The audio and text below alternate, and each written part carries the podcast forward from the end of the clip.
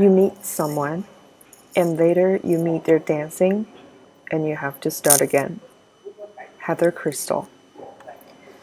You meet someone, and inside of them, you know there swells a small country brimming with steel and beasts of labor. You love the country, and so you fear it. Its flora fascinates you. You wish to visit, though.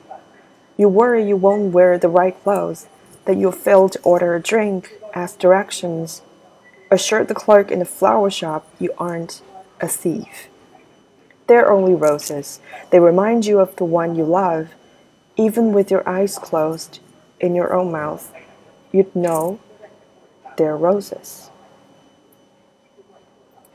Love can be scary sometimes because you're scared if you put yourself out there, you might end up getting hurt badly and losing everything. However, in this poem, the author focuses on the other side of love, the sweetness and happiness.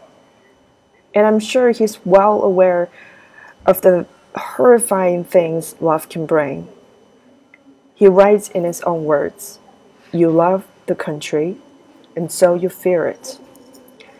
I guess what he's trying to say is that love works in its own mysterious way. If you never take a leap of faith, you will never know.